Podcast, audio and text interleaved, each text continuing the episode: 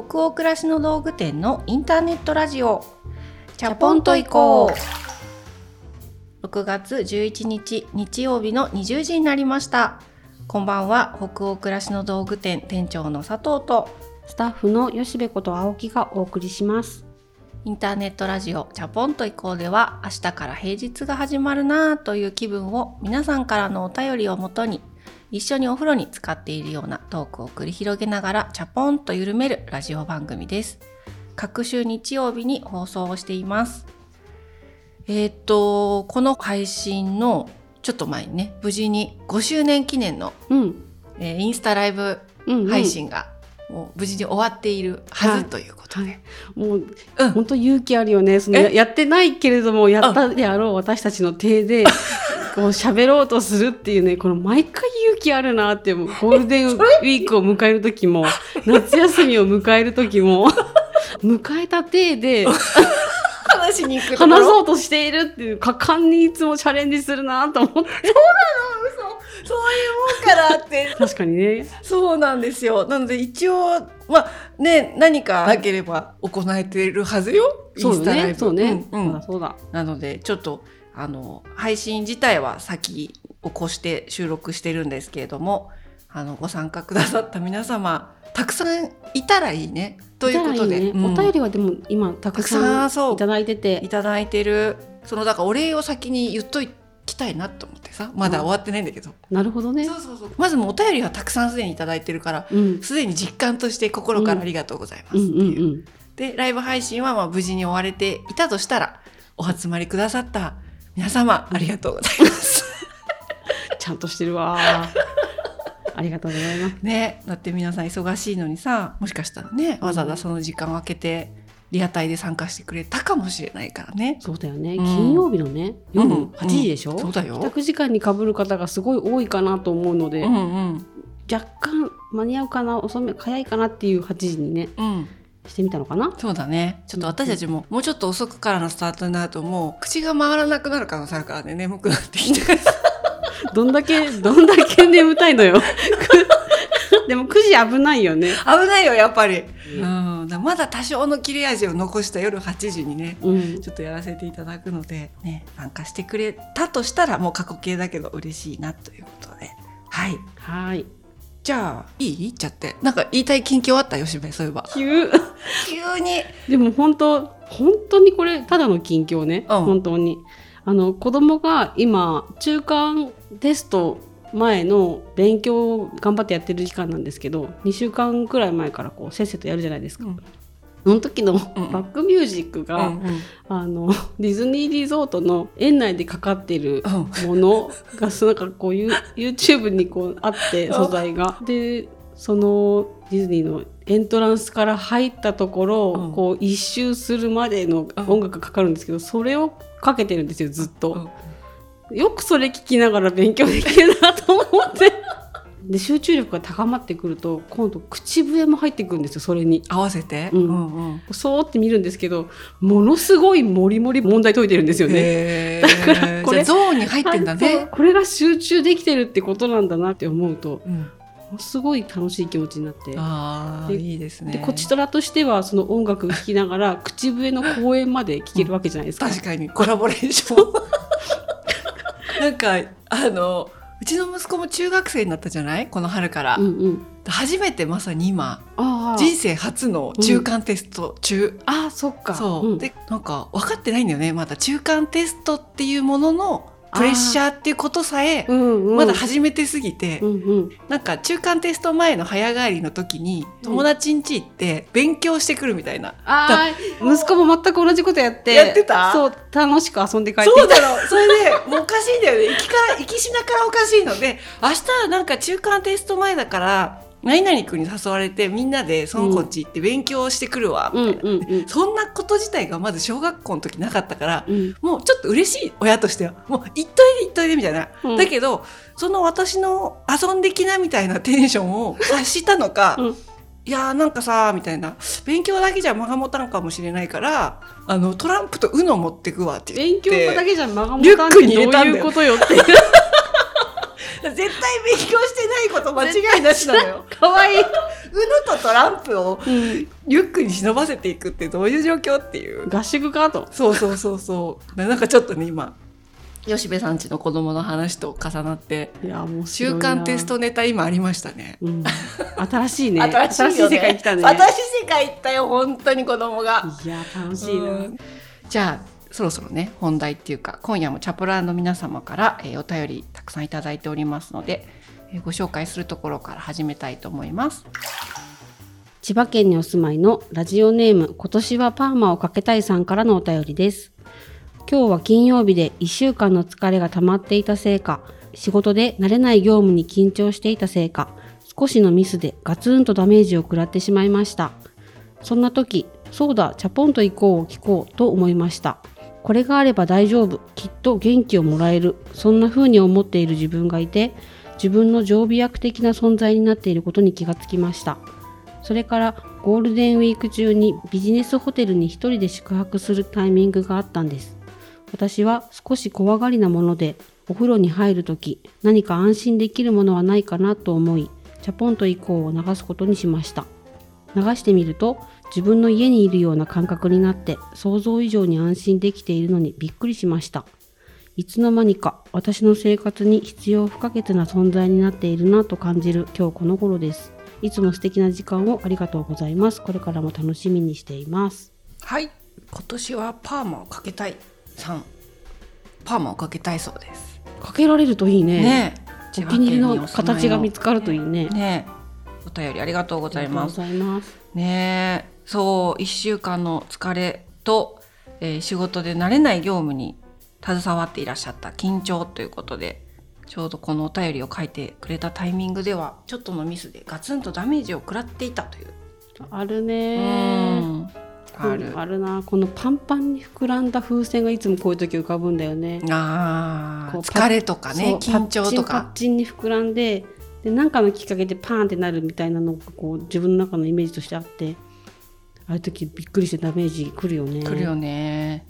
あとあのビジネスホテルに宿泊するタイミングでうん。お風呂がちょっと怖いってわかるよね。わかる。私もね結構苦手苦手っていうか、うん。なんかこうリラックスするのが難しい出張先のホテルだから大浴場あるとすごい嬉しい。そうだよねでもなんか遅くなっちゃったりして例えばうん出張先でお食事もあってとかで、うんもうホテル帰ってきたの23時ですみたいなこともあったりするじゃん、うん。うん。そこから大浴場行く元気ないから、うんうん。じゃあ部屋のお風呂でシャワーするかとかせめてこうバスタブにお湯張って一瞬でも浸かるかっていう時うん。あそっか音かければいいんだってこのお便り読んで思っただね。結構電気もさ高々としてたりするじゃない？ホテルのお風呂って、あお風呂だけ明るいとかありますよね。そうそうそうそうなのでなんかユニットバスだったりもするとそんなに広い空間じゃなかったりしてうんうん。なんか気持ちもこう縮こまっちゃったりして、うん結構それこそ慣れない出張で疲れてたりするのうんに、うん。一日の最後にゆるっとできないっていう時に、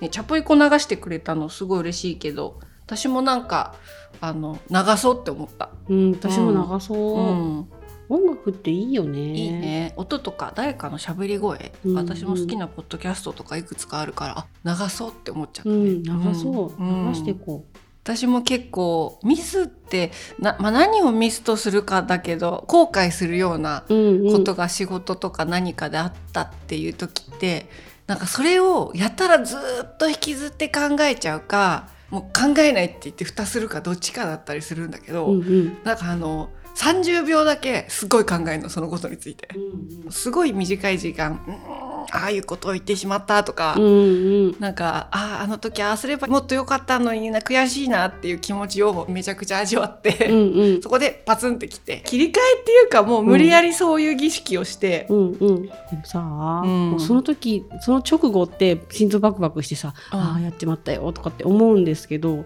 で切り替えて頑張ろうとかってこう就業ぐらいまでには持ち直してその頑張るじゃないですか。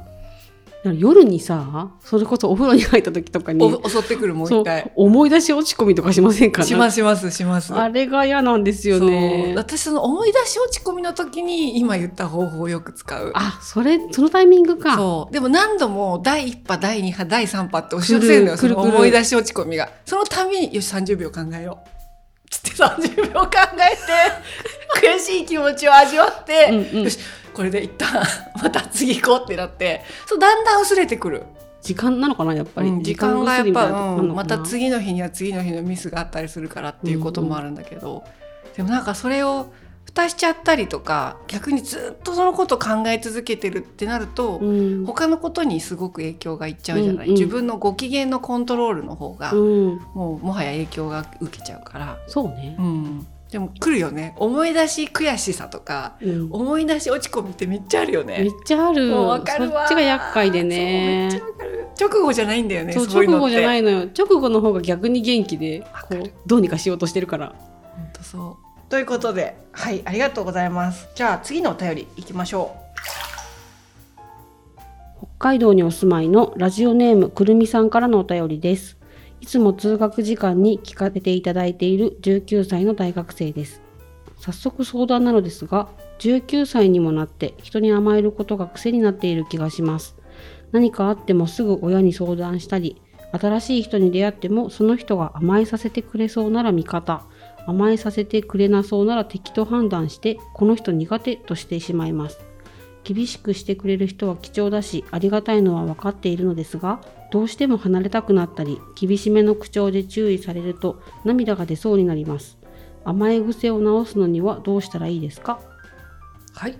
北海道のくるみさんありがとうございあます。りがとうございます。19歳の大学生ということで通学時間にねうん。チャポイコを聞いてくれているということですえっと甘え癖っていうことがあるって。でもどうなんだろう。これ誰かに相談できたりうん。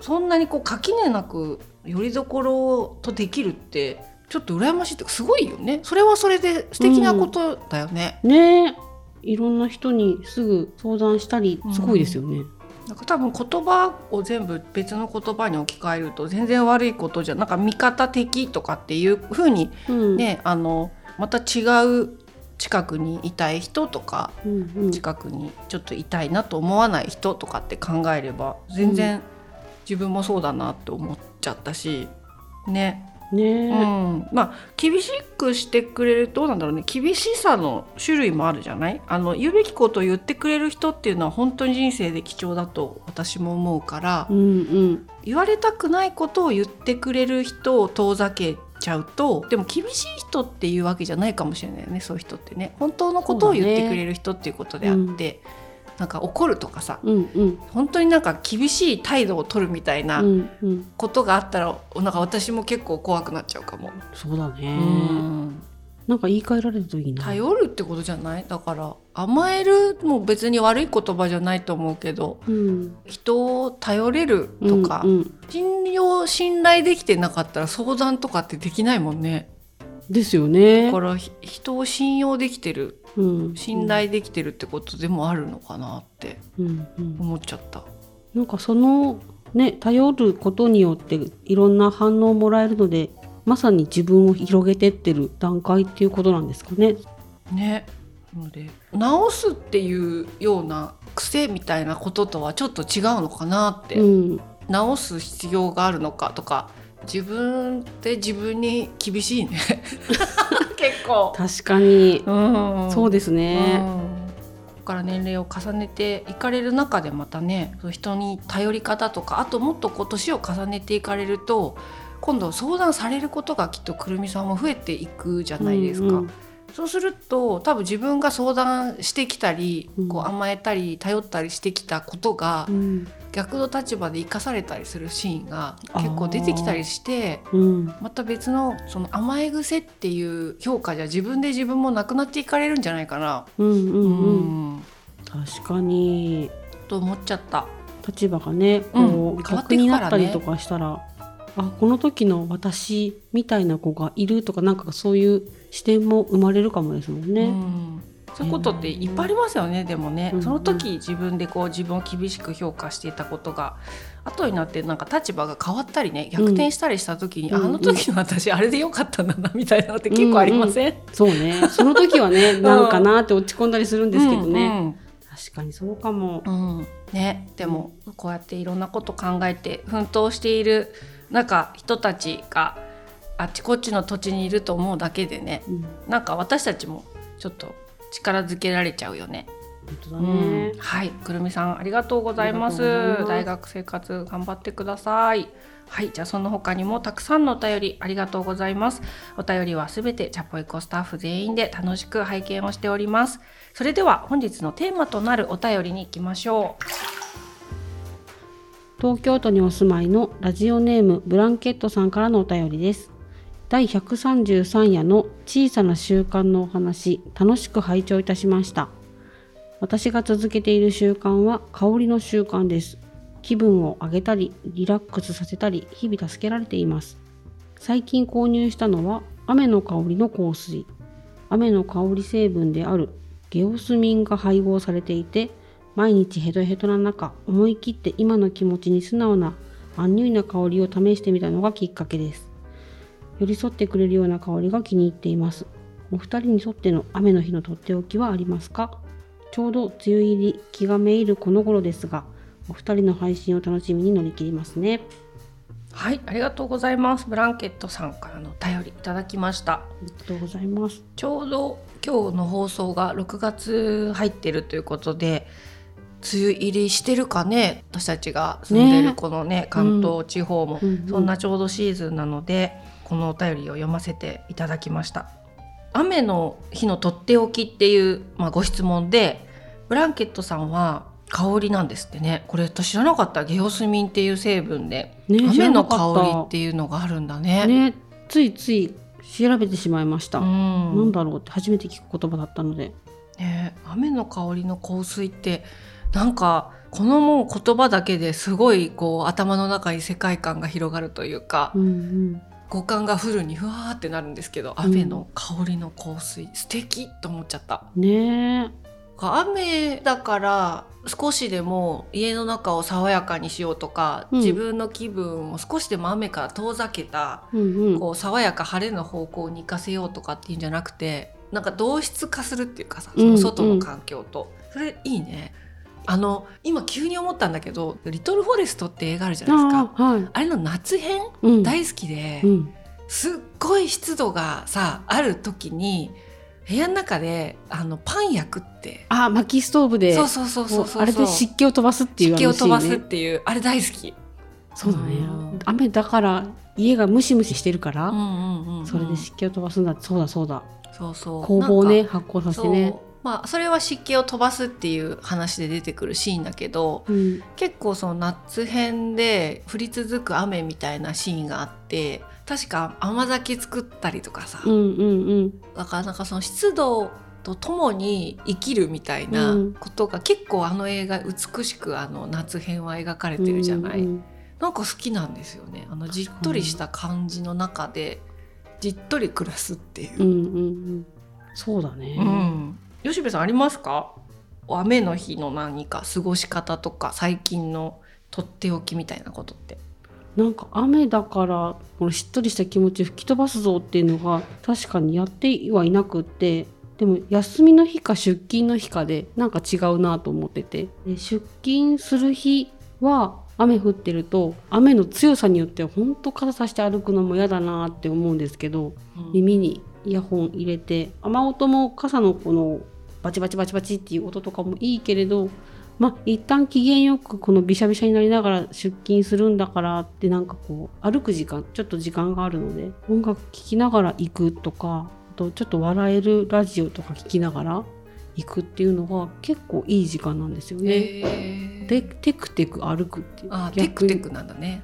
逆にテクテク歩いてっていうのが結構いいんですよね。長靴は履くの？そういう時って。普通の靴？長靴履かない。あのー雨も大丈夫なブランドストーンの靴。あショートブーツみたそいうな。ショートブーツとかあと防水スプレーかけてる靴とかで普通に出かけますね、ん長靴はね履かなくなっちゃったね。保育園のね送り迎えとかでチャリこぎまくるみたいな時は結構履いて、うんうん。履き替えて会社行ったりとかして、うんうんうん。大荷物で大変だったのも今思い出したけど、うん。そう送り迎えとかを多分今現在進行中でされてる方もチャポラーさんの中にたくさんいらっしゃるかもしれなくって、あと電車に乗って通勤されてる方とかって、雨の日憂鬱だよね。憂鬱だよね。私ももう雨続きすぎると、うんうんざりしてくるんでねやっぱり毎年、やっぱ洗濯物が乾かないなとかもうジメジメ自分の体もしてきちゃったりとか、あとはうちの場合はやっぱりバルコニーの植物があこう土がぐちぐちになってきあ、て。うんうん。もう一日でいいからカラッと吐いてこうんうんうん。の土ちゃんをうん。こう一回空気を通らせてあげたいみたいに切実に思ったり、っていうのはあるよね実際は。そうだね、ん。なんか過ぎるとさ、うん。去年のことあんなに嫌だったのに今忘れてんだよね。忘れてんだよね。また来ると花粉もそうじゃない、そうそう、うん、必ずまた巡ってくんだけどね。でまた梅雨雨がとかって言ってるんだよ。そうだよ。その時の私何してたかな、休みの日とかはじゃあ休日のさ雨だったりすると、うん、まあ家から最悪出なくてもいいから、うんうん。そういう雨の日のとっておきとかある？最近。5月ゴールデンウィーク過ぎたあたりからさ、ん。ちょこちょこ雨の週末あるじゃない、うんあったあった。寒くなったりねそう急に。そう寒くなったり。なんかそんな時こそ大手を振って家でダラダラするというか、うんうんうんまあダラダラしつつもダラダラって結構飽きるので、うん。うん家事はかどりますよね。家の片付け。よしここのエリア片付けようとか。なんか雨だからせっかく家にいるから、でなんか働いちゃいますね、うん。とっておきかどうかは分かんないけど気持ちがギュンって逆のスイッチが入るというか。確かに。あとなんかお風呂に浸かってめっちゃ汗かくとかもなんか気持ちいいなってあちょっと自分の湿気は飛んだかもみたいな気持ちよさがあったりして。さっぱりしたいみたいなね。ううんでも韓国ドラマとか見るとみんな雨好きじゃないですか、うんそうだね。雨が降ったら縮み焼こうって言ったり、うんうんなん。か縮み焼く時のパチパチ言うと音が雨にぴったりだみたいなのであー今日雨降ってるから縮みだねみたいな会話があってなんかそういうのもいいなーって思ったりしました。私も素敵なことはやってないんだけど休日もまた雨か布団干そうと思ってたのに今週末こそ悔しいみたいなのはうんうん。結構あるから、悔しいからでも土日休めるから雨だけどちょっとでも気分をとかって思ってやってることってなんだろうな。すっごい前になんかこの話したことあるっぽいんですよね、うんうん。チャポエコの初期の方で。すっごい前らしいね。ね。でその時はなんかキャンドルを灯してうん。あえて窓開けて雨音を聞くとか、うんうん。そういうことを言っててでもそれは改めて久しぶりにその回を振り返ったらあ未だに結構窓を少し開けて、うん。まあ、バンバン降り込んでくるような強い雨だったら締め切っちゃいますけど、うん。そう雨音自体は音としてはすごく好き、うんうん。なんか雨の音ってすごく心が沈殿して、落ち着くんですよね。でそういう時に香りももちろん私も頼ることあるんですけど最近はねそれこそ吉部みたいにダラダラしたりもうどこも行きたくないし行けないからこそどこかを片付けようみたいなの私も全く同じようにやってるなと思ったんですけどその過ごしながらダラダラする時に雨の日結構クラシックかける。うーんなんかあの Apple Music とかで、うん。バッハを初めて聴く人プレイリストみたいなうんうん。おすすめしてくれるプレイイリストみたいなのあるじゃない、あれをこうシャッフルでエンドレスでうんうん。かけながら家事したりとかすると外も暗いし雨音あるしでもお家の中でバッハかかってるみたいなのがうん。なんかあこの感じのテンション好きかもって思う、うんうんうん。家でクラシックかけたいターン来るよね。来る。あれなんだろうね。わかんない。モーツァルトみたいな時もあるんだけど、うんうん。最近なんか私すごくバッハなんです、へえうん、なんかあるね。なんか低音とかなのかな。わかんない。あとでもピアノだけっていうのが私すごい好きで、ゴンザレスうんうんあるね。そううんうん。ピアノだけだったりするからそれもよくってエリック・サティ？あエリック・サティね。逆にどんよりしたこうでもめちゃくちゃ確かにエリック・サティは雨の日に。雨すぎるって雨いう感じとかめっちゃが雨かもしれいいかも。結構よくて。あとねチルドレンミュージック、うん。なんか子供っぽい編成のクラシックがあるんですけどそれもよくってね、でもそういうの教えてほしいなチャプラーさんにも、うん。ね。こういう音楽雨の日めっちゃ合いますよって、うんうんなんかそういうエモーショナルな気分になりやすいじゃない、うん。やっぱり外が暗かったりしとしと雨降ってたりすると。そうね。だからなんかその多分音楽で同質化しに行くみたいなの私あるのかも。うんうん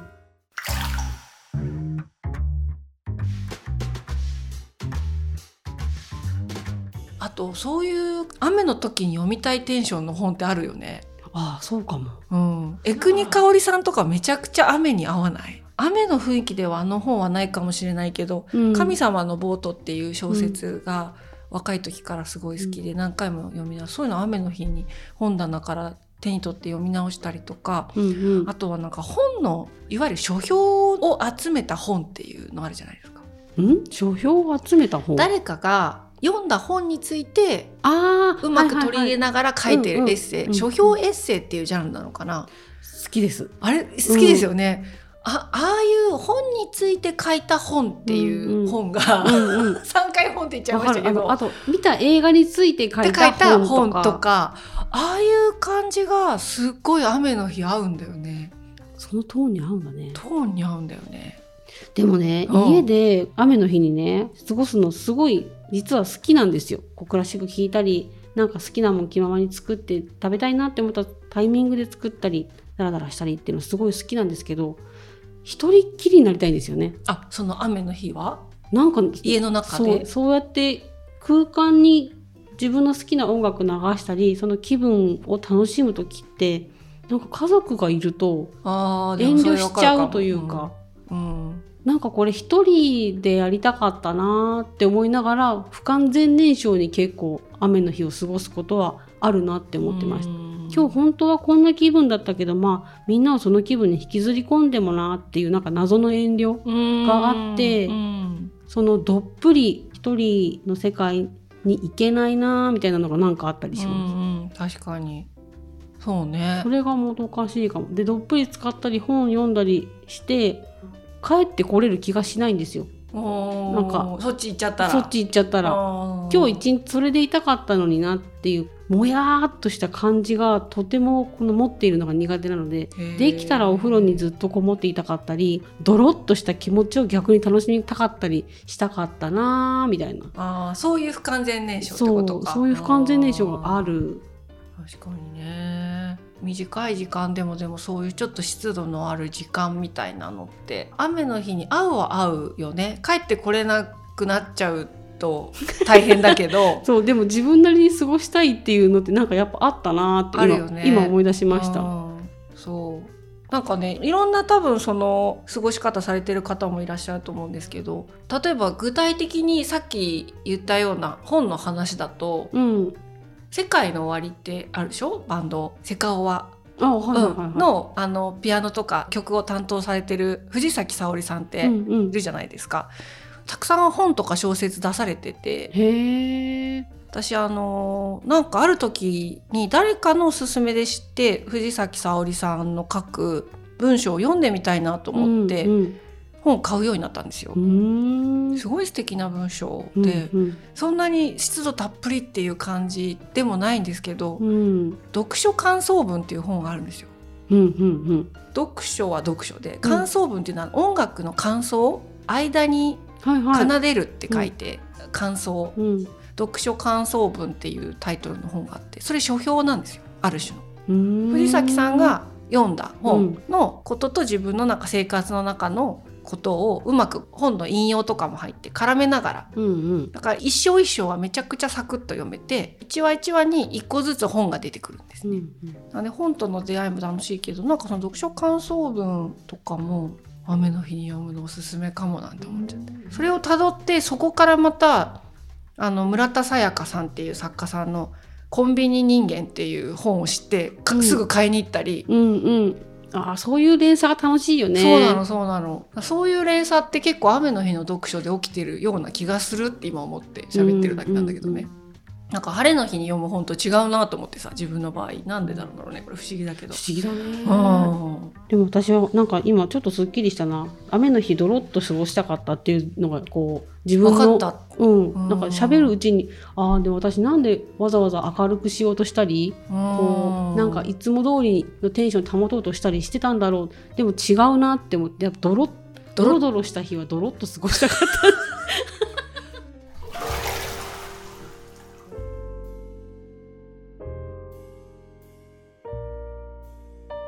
今夜のインターネットラジオチャポンと移行はここまでです。皆さんお湯加減いかがでしたでしょうか？今日はねしとしと雨のうん。過ごし方という話でしたけどお湯の温度なんだろう？お湯お湯忘れてたね。なんか雨のことずっと考えちゃったから。お風呂帰ってきたなでも今日光のう滝のさこうマイナスイオン浴びる場所あるじゃない、ん、え華厳の滝の？華厳の滝の前に立つとさ、うん。こうすごいしぶき飛んでくるじゃない、うん。あれ気持ちいいよねでもね。あの感じで今雨が私の中で再生されてて何度かなそれって。な何それで？す低いでしょもう何言ってんんのですよ。ミスト。低いなミミストストだもん、ね、風呂でしょ今日は。もう完全に。37度かな？37度だよ、うん、低めでいきたいよね。はい。じゃあ今日のねあのトーク少しでも緩まると嬉しいけど緩まる方向だったのか分かんないですけどね、うん。皆さんのね。ちょっと湿度も増したかもしれないけど、でも明日からねまた気持ちよく過ごしていけると嬉しいなと思います、えー番組は北欧暮らしの道具店のサイト上やアプリに加えて YouTube や Spotify など合計8箇所で配信をしております。ぜひご自分のライフスタイルにフィットしたプラットフォームでお楽しみください。えー番組の公式グッズや LINE スタンプなども販売をしております当店のサイトやアプリからぜひチェックをしてみてくださいね引き続きお便りも募集中です。サイトやアプリでチャポイコ最新記事を検索していただき、ページ後半にあるバナーよりお送りください。Spotify などの場合は説明欄のリンクからお便りフォームに飛ぶことができます。全国のチャポラーの皆さんお便りお待ちしてますえー次回のチャポンと移行は6月25日日曜日の夜20時を予定しております。それでは明日からもチャポンと緩やかに、そして熱くいきましょう。北欧暮らしの道具店店長の佐藤と、スタッフの吉部こと青木がお届けしましたそれではおやすみなさい。おやすみなさい